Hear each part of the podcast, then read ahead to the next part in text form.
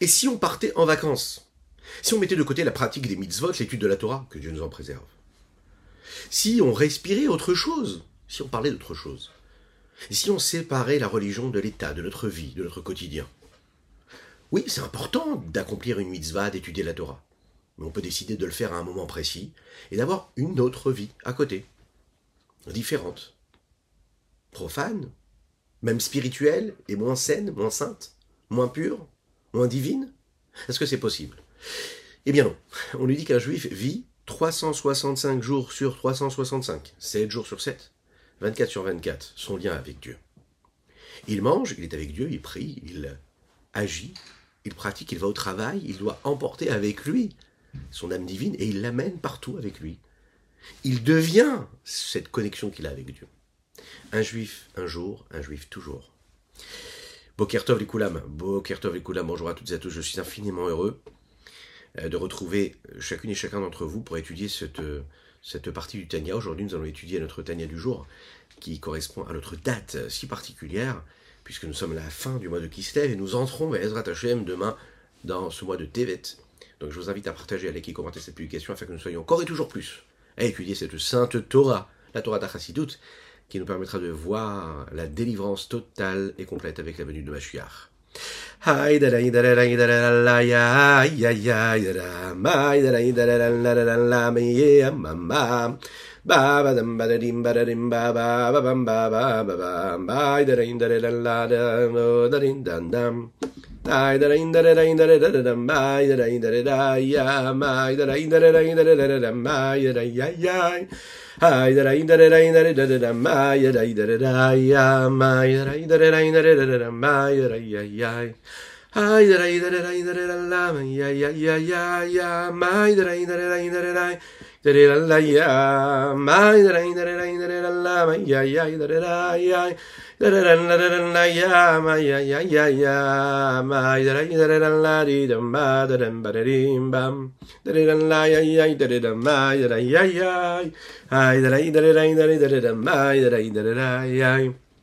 Nous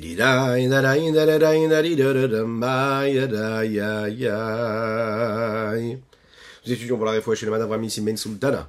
Délires bracha bat devor alia yehudit de chenya bat bracha devor alia. Le unishmat Avram ben Yosef Verina Fitoussi, le unishmat Isim ben Esther Gilda, le unishmat Havi Omori, Alava Shalom. Il y a eu à travers l'histoire des personnes qui pensaient qu'il fallait séparer la Torah de la vie concrète, matérielle de l'homme. Il y en a même qui ont pensé qu'il fallait être juif à la maison et un homme, entre guillemets, à l'extérieur. Cacher sa religion. D'un autre côté, on sait que la Torah, c'est une Torah de vie qui doit se vivre, comme nous l'avons dit en introduction, à chaque moment de notre existence. 24 sur 24. Nous le disons dans le schéma Israël tous les jours.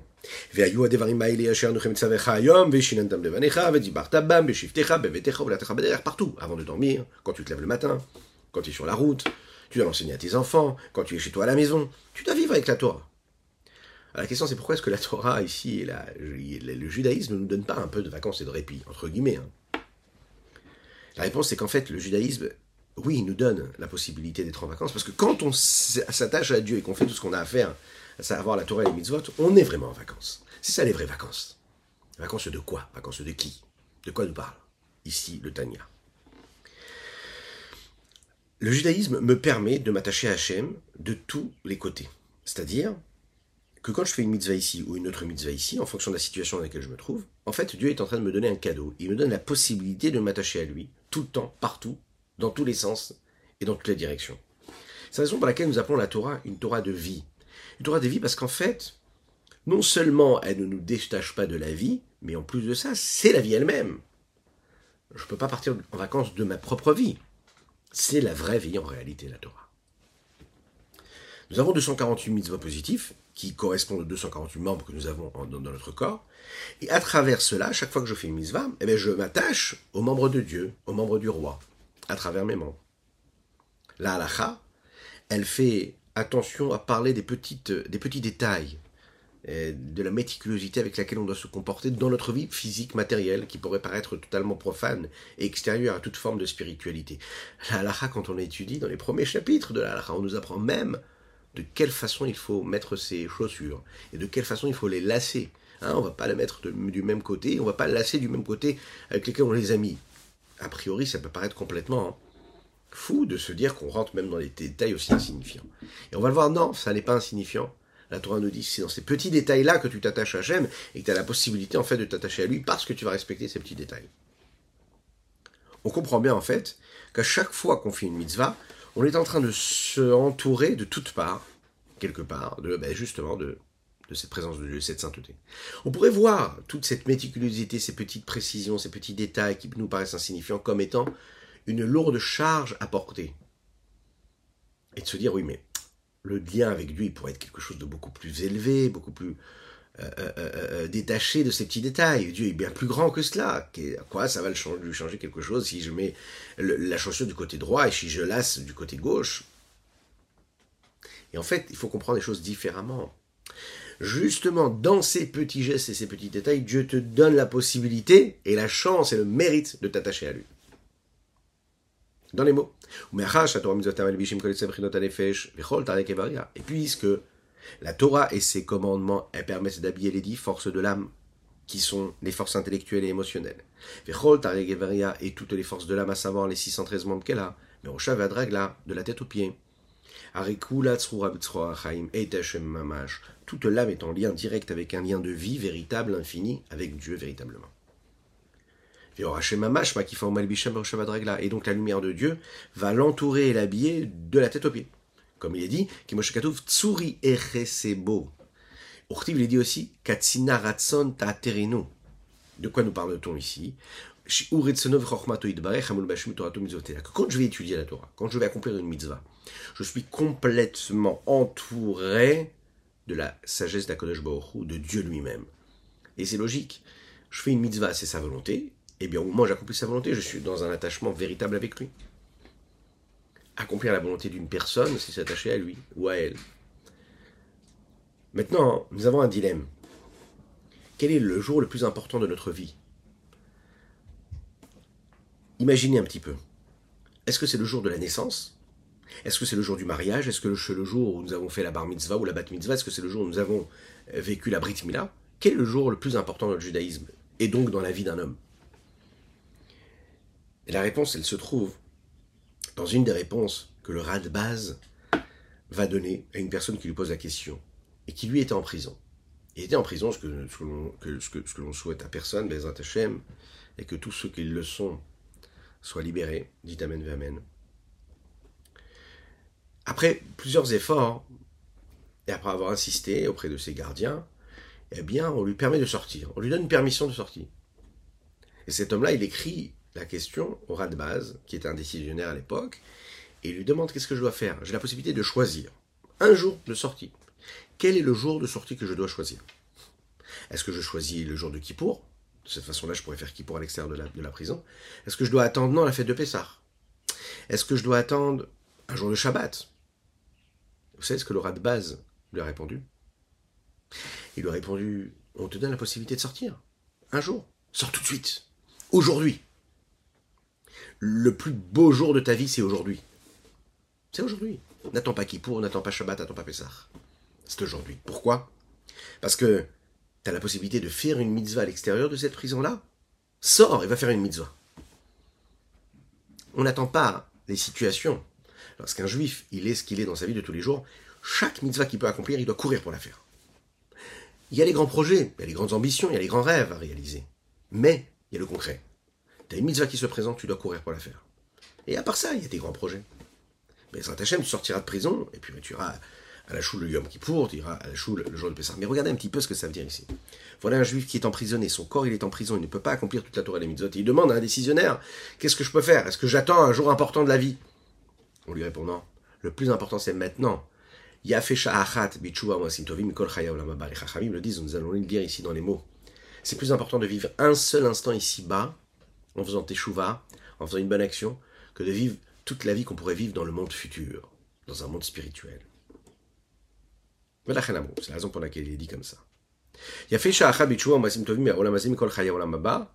Et comment se fait-il qu'on nous dise une chose pareille Parce que le monde futur, on va profiter de quoi? Du rayonnement de la Shrina, de l'évidence et de la présence de Dieu.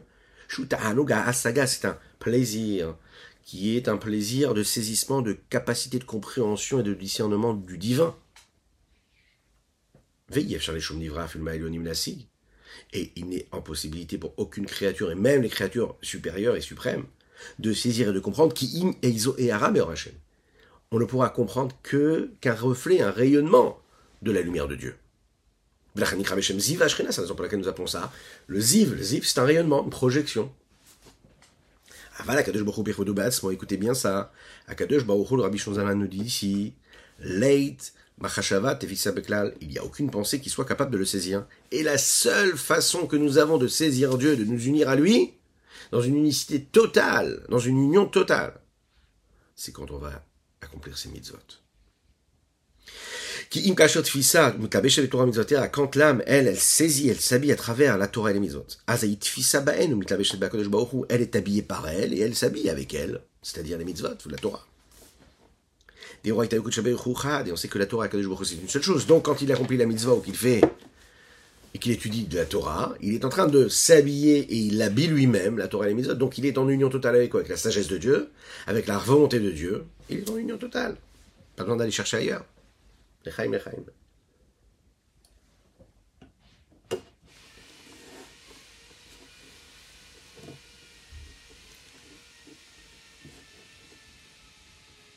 La question qu'on pourrait se poser ici, c'est alors, de quelle façon on doit enlacer le roi? C'est-à-dire que de au hein, Vous savez, c'est quand, par exemple, deux personnes qui cherchent à s'enlacer. Ok? Ils se sont pas vus depuis longtemps, se prennent dans les bras, ils s'enlacent.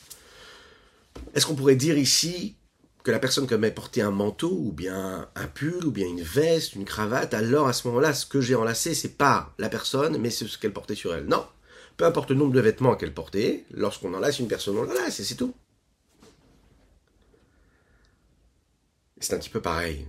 Toutes les mitzvot, c'est considéré comme ces vêtements-là. Le roi, c'est Akadosh Baruch Il nous donne la possibilité, à travers les mitzvot, de l'enlacer. Maintenant, est-ce qu'on peut enlacer Dieu comme ça de manière directe? Non, il faut qu'il y ait des vêtements. Dieu est trop élevé pour nous. Donc il donne des vêtements, et ces vêtements-là, ce sont les mitzvot. Et quand on accomplit la mitzvah, c'est une façon aussi de créer une petite distance, mais qui en même temps, cette distance ne nous crée pas un éloignement de Dieu, au contraire, on est proche de lui. Mais juste, ça nous permet de l'enlacer sans disparaître. Donc, ça ne changera pas grand-chose. Si la mitzvah est accomplie à travers des éléments matériels physiques, ou autre chose, et c'est la raison pour laquelle on va nous demander, par exemple, de faire une souka avec des morceaux de bois, de prendre un loulave et de faire la mitzvah avec un loulave, etc les choses physiques, les tefilines, le, le Shabbat, on va, le, glorifier, on va le sanctifier comment? En faisant un kidouche sur un bon vin, en mangeant un bon plat de Shabbat. C'est des choses physiques. Mais c'est ce qui nous permet de toucher à ce vêtement-là du roi. Comment est-ce que tu peux me dire que grâce à la Torah, je suis capable de saisir Dieu lui-même, alors que la Torah, elle, elle s'habille dans des éléments et des, volontés qui sont physiques et matérielles? C'est comme quand j'enlace le roi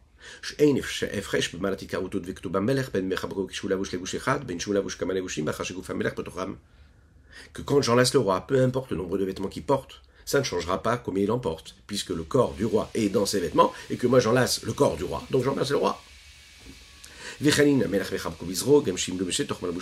Et même si le roi m'enlace que de son bras, et qu'il y a ces vêtements-là, ça ne changera pas grand-chose, puisque c'est le bras du roi.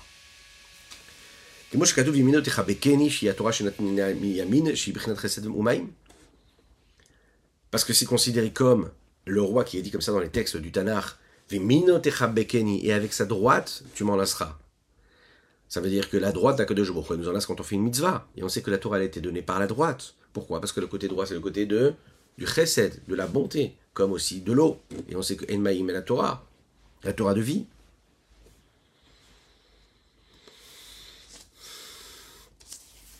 La Torah, c'est une Torah de vie. Et dans tous les petits détails, j'ai la possibilité de m'attacher à Hachem. C'est. C'est beaucoup plus facile, par exemple, de vivre une expérience spirituelle quand on va à la synagogue. Quand on vit, par exemple, un mariage à la synagogue, on est pendant la roupa, sous la roupa, on se sent spirituel. Ok, on se sent proche de Dieu.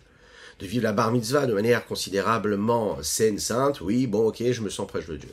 Le jour de la Brit Mila, je me sens proche de Dieu. Le jour, malheureusement, après 120 ans, où on entend une personne, oui, on sent une présence, on sent quelque chose, on se sent proche de Dieu, on se détache de la matière, des besoins physiques. On nous demande, est-ce que tu as envie d'aller euh, manger un bon repas, boire un beau verre? Non, on n'a pas du tout le cœur à ça. On est dans des moments tragiques et dramatiques de notre histoire, de notre quotidien. Bon, on se sent un peu plus spirituel. Maintenant, dans la vie de tous les jours, quand tout va bien, Baruch Hashem, quand il n'y a pas quelque chose de plus, quand tu pas en train de vivre quelque chose qui te détache, qui te coupe du tout compte quotidien, tu es dans ta routine normale quotidienne. Et dans cette routine-là, on te dit, tu sais quoi, tu es en train de vivre une expérience spirituelle et sainte. C'est ta routine, c'est les petits gestes de la vie, c'est tes petites respirations, c'est les mots, les gestes, ce que tu vas partager avec tes enfants, avec ton épouse, avec ton mari, avec tes parents, avec tes amis. Dans toutes ces petites chèches tu ces moments de vie-là, tu vas être en alerte. Elle est où la présence de Dieu? Comment est-ce que je vis mon, message avec Dieu? Comment est-ce que je vis ma connexion avec Dieu? À chaque instant, tout peut se jouer. Que je sois les yeux ouverts, bien conscient de tout ce qui est en train de se passer autour de moi. C'est une expérience qui est magnifique. quand on rentre dans cette expérience-là, on ne peut plus s'en passer. Mais ce qu'on demande à un juif, c'est de vivre comme ça. Pas, j'ai un moment où là, je suis dans une sensation d'élévation spirituelle et un moment où je suis dans une vie entre guillemets normale. Non lorsque je fais la queue au supermarché, eh bien, on doit ressentir, quand on me voit, qu'il se passe quelque chose dans ma vie. Je ne suis pas là une personne de plus qui va acheter un kilo de farine. Ah, il se passe quelque chose. Pourquoi? Parce que j'ai cette mission-là de représenter Dieu ici-bas sur terre, de vivre ma Torah et mes mitzvot à chaque moment de mon existence, pas à un moment précis. C'est une Torah de vie. Et la vie, en fait, on ne peut pas décider de respirer, d'avoir de l'oxygène à un moment, et à un moment, non. Non. Il faut qu'il y ait de la vitalité qui aille dans tous les membres de notre corps à chaque moment. On ne peut pas décider par exemple de dire non, il n'y aura pas de vitalité d'oxygène dans un des membres du corps à un moment donné. Non. Un corps en bonne santé, ce qu'on souhaite à chacun et chacun Bezrat Hashem, dit Amen Amen, bah, c'est un corps qui reçoit de l'énergie, qui reçoit de la vitalité et du sang et de l'oxygène dans tous les membres de son corps, 24-24. Et un juif se doit de recevoir et de faire vivre cet oxygène-là, comment? Bah, Grâce au mitzvot, grâce à la Torah puisque les commandements de Dieu, les commandements du roi, ce sont les membres de l'homme. Donc à chaque fois que je fais une mitzvah, je permets à ce membre céleste d'être en bonne santé, et donc le mien aussi, et donc me connecter à lui. Je crée les connexions, et là l'oxygène est là, et là c'est une Torah de vie. Je vais respecter la cache-route, je vais poser la tzedaka et je vais mettre une petite pièce dedans, je vais embrasser la mezouza. Chaque moment, je vais être entouré de cette réalité-là, des mitzvot, de la de la sainteté de Dieu.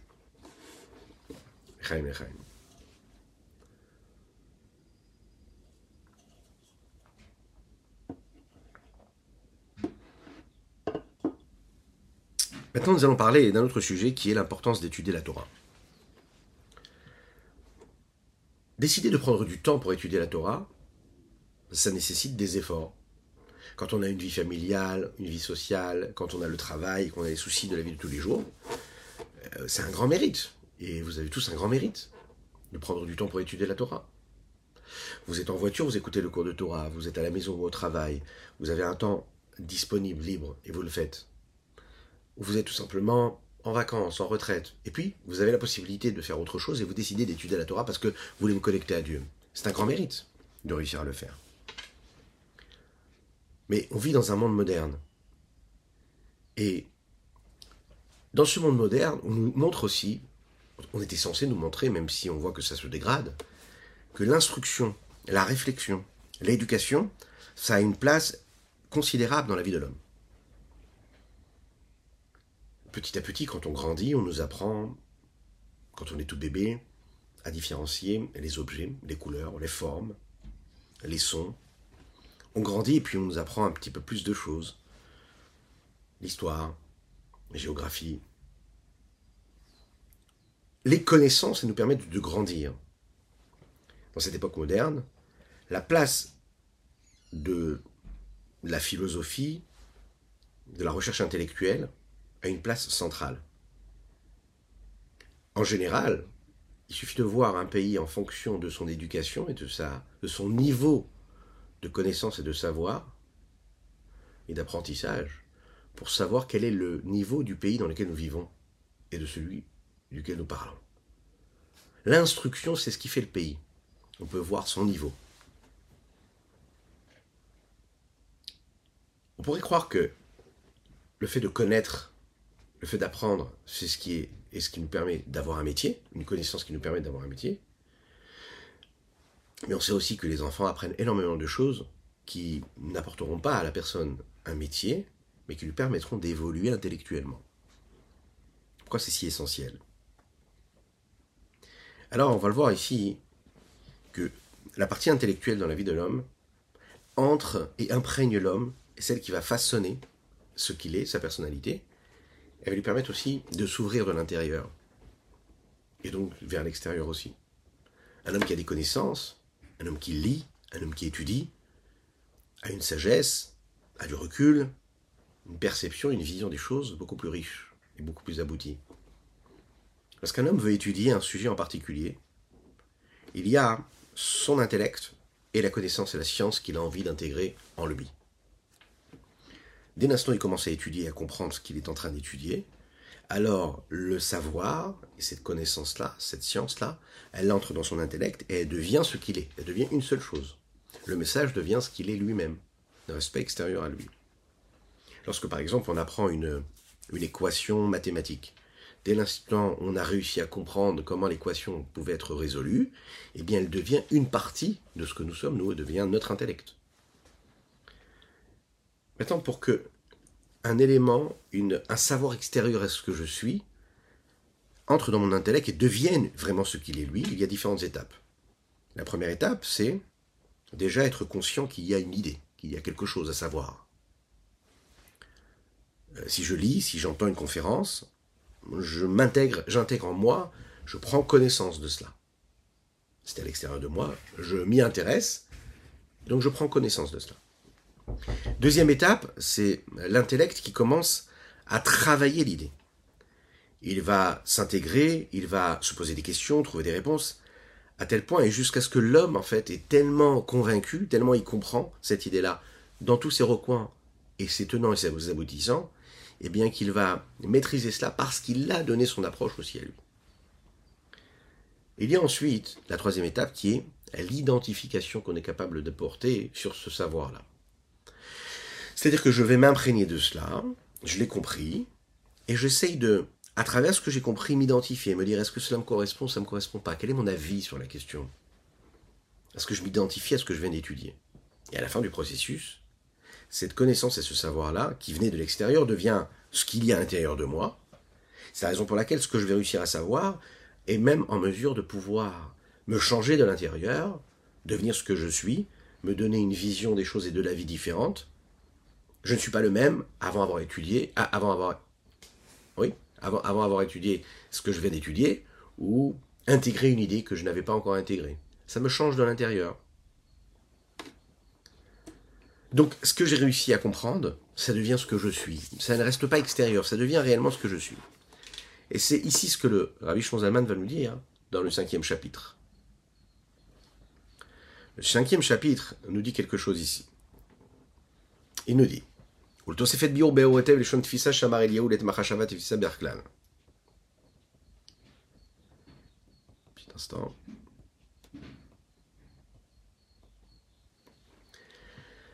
Pour mieux comprendre ce qui est dit, les shon tfisa, saisir. Eliyahu Hanavi qui met comme ça, leit machashavet tefisa Il n'y a aucune pensée qui puisse te saisir, toi Dieu. Inekol sechel kishemaskelu masik besachlo muskal. Chaque intellect quand il réfléchit, qui veut saisir dans son intellect. Une idée intellectuelle, L'intellect saisit ce qui a été imaginé et réfléchi et il entoure de son intellect. La force intellectuelle entoure l'idée de, telle façon à ce que l'idée même se trouve dans l'intellect. D'un autre côté, comme on l'a expliqué oralement, l'intellect, lui, non seulement, enfin, c'est pas seulement qu'il saisit l'idée, il est même en train d'être saisi quelque part par l'idée. C'est-à-dire que l'idée prend l'intellect quelque part et l'entoure. Derrière Machal, à titre d'exemple, quand un homme est en train d'étudier étudier une halacha, une loi, qui est relatée dans la Mishnah ou dans la Gemara, pour bien la comprendre dans tous ses recoins, dans tous ces petits détails son intellect entoure la halakha. D'un autre côté, même l'intellect lui-même est habillé complètement et plongé à ce moment-là dans l'étude. C'est la sagesse de la halakha qui nous permet que dans tous les petits recoins, on est capable de s'attacher à cela. Il y a une pyramide, si on veut, dans la Torah, Quelle est cette pyramide? Eh bien, la pyramide de la Torah qui nous a été donnée au Mont Sinaï jusqu'à aujourd'hui. Pour bien comprendre l'enchaînement d'une halakha telle qu'elle a été aboutie et telle qu'elle donne encore ses fruits aujourd'hui à travers les décisionnaires, quand on est face à une situation qui nous arrive dans la vie de tous les jours et que là, un décisionnaire va prendre une décision basée sur ce que nous avons reçu au Mont Sinaï, nous allons voir qu'il y a cet enchaînement-là, des différentes étapes qu'il y a eu à travers l'histoire et à travers la connexion que nous avons avec Dieu dans l'étude de la Torah et la pratique des mitzvot. La première étape dans la Torah. Dieu nous donne les 613 mitzvot à travers le don qu'il fait à Moshe Rabbeinu. Il va y avoir deux versions, la Torah écrite et la Torah orale. Dans la Torah écrite, ce sont toutes les décisions de la Torah dans lesquelles apparaissent, de manière globale, les mitzvot, toutes les recommandations, ce qu'on nous demande de faire. Il y a la version et, euh, euh, euh, la, version, qui est celle de Baal à oral et c'est pas la version le bon terme. Le mot ne vient pas. Il y a, quand l'homme va étudier de manière orale, développer, à travers les générations, à travers ce que les sages vont nous développer. Prenons par exemple la Mishnah. Pendant plus de 1500 ans, la Torah orale a été transmise de bouche à oreille, d'élève à maître, de maître à élève. Les Chachamim, eux, se sont investis pour traduire, pour nous permettre de comprendre les principes de base qu'ils ont reçus de Moshe Rabbeinu, jusqu'au moment du deuxième temple et la destruction du deuxième temple. Rabbi Yehuda Anassi arrive et il concentre toutes ces lois-là, qui ont été dites jusqu'à maintenant, et il va constituer ce qu'on appelle la Mishnah. Et cette Mishnah-là, c'est un résumé assez succinct de tout ce qui a été donné dans la Torah orale. Ensuite va venir le Talmud, la Gemara. Puisque la Gemara a été écrite en résumé, alors les sages qui venaient juste après cette génération-là de la Mishnah vont s'investir pour détailler et expliquer ce qui avait été dit dans la Mishnah. Et c'est sur leur base que par exemple va être écrit le Talmud Yerushalmi ou bien le Talmud Babli qui eux deviennent donc l'explication de la Mishnah. Passé le Talmud, il va y avoir ce que nous appelons les Rishonim, qui sont en fait des grands Gaonim, des grands sages que nous appelons les Rishonim, les premiers, qui vont expliquer ce qui a été écrit dans le Talmud, et qui vont aussi donner des halachot, des décisions, puisqu'après avoir étudié la Gemara, on se retrouve avec différents avis, et il faut qu'on puisse savoir comment réagir, comment agir, comment se comporter, quelle est la loi véritable.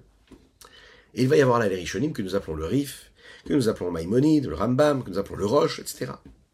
Sur cette base-là va venir le Shulchan Aruch, qui a été écrit par Rabbi Yosef Karo, qui lui est en fait un recueil de toutes les lois qui ont été données par les différents avis, le Rif, le Rambam, etc. Il va donc donner des décisions claires, précises, en donnant quand même quelques avis. Et en fonction des communautés, on réagira d'une façon ou d'une autre.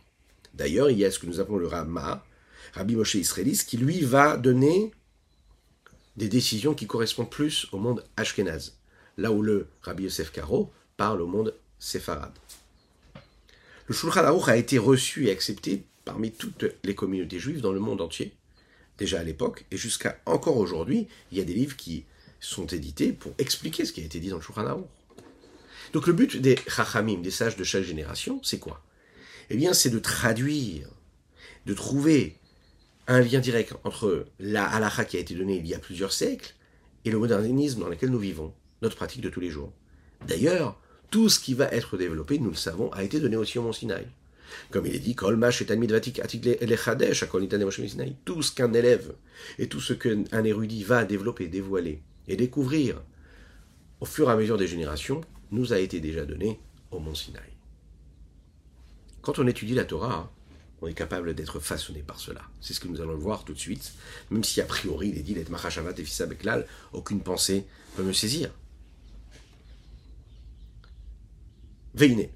Qu'est-ce qui se passe avec cette halakha-là Pourquoi elle a quelque chose de si particulier?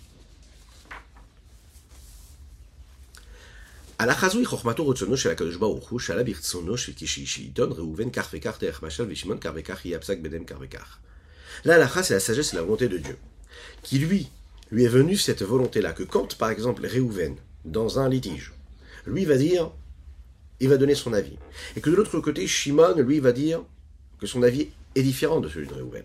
Eh bien, qu'il y ait une décision à la fin et que ce soit décidé que l'on suive cet avis ou cet avis. Même si je suis en train d'étudier une halakha, une loi, qui concerne des sujets, des événements qui jamais n'auront lieu. Bakom. Étant donné que puisque Dieu a voulu dans sa sagesse et sa volonté que quoi? Que dans le cas où si une personne prétendra comme ça et qu'une autre personne prétendra à l'inverse, et même si cette chose-là n'est jamais arrivée et n'arrivera jamais, mais comme il y a une possibilité que ça arrive, et que moi j'étudie cette possibilité, au moment où j'étudie cette possibilité-là,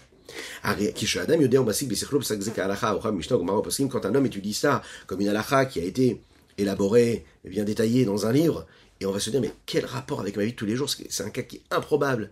C'est une sagesse ici qui n'est pas du tout réelle. Eh bien, il est en train de dire ici le Rabbi Zalman, tu es en train de te saisir ici de la sagesse de Dieu, parce que ton intellect est en train d'étudier ce sujet. C'est la raison pour laquelle nous devons étudier tous les sujets de la Torah, même si on n'est pas concerné par ces sujets-là. Parce qu'il y a la Torah pratique, c'est-à-dire dans les recommandations qu'elle me donne, et il y a la Torah telle, telle qu'elle est à travers la volonté et la sagesse de Dieu qu'il y a dans cette Torah et dans ces enseignements-là. Donc quand j'étudie la Torah, je m'attache à la sagesse de Dieu, indépendamment du fait que ça me donne des informations et des recommandations sur mon comportement de tous les jours. Il n'y a aucune pensée qui puisse le saisir. Qui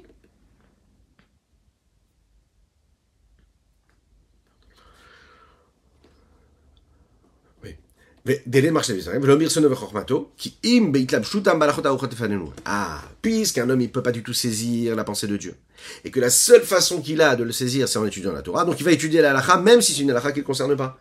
Mais parce qu'il va étudier cette halakha qui est la chorma de Dieu, et qu'en général il peut pas saisir la chorma, la sagesse de Dieu, mais en étudiant la Torah, il aura la possibilité de le faire.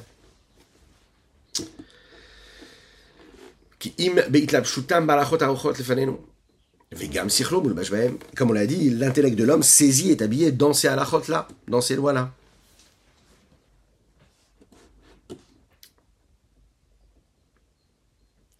Et là, il dit quelque chose de très très fort, de très puissant ici. Le Rabbi Shimon il nous dit comme ça, que c'est un, une union extraordinaire, phénoménale, nifla. Il ne peut pas y avoir une union comme ça. Il n'y a aucun exemple physique matériel qui peut représenter ce qu'est cette union-là qui se crée quand un homme étudie la Torah ou étudie une halakha que Dieu nous a donnée. Être en union totale avec Dieu de toutes parts,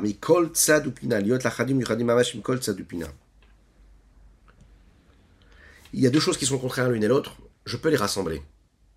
Mais jamais je peux réussir à faire et créer une seule entité comme je peux le faire à travers l'étude de la Torah et la sagesse de Dieu. Voilà ce qu'on peut dire sur notre Tania du jour. Que Dieu vous bénisse et qu'il vous protège. Qu'il inonde votre existence de bonté, de grâce et de miséricorde. Qu'on puisse vivre un Shabbat de paix, de sérénité, de joie, de réussite, de lumière pour le Ham Israël pour le juif, de lumière dans les foyers, de lumière pour l'humanité tout, entière, ce qui nous amènera avec la venue de Mashiach à un monde de paix, Bezrat Hashem. Que Dieu vous bénisse. À bientôt.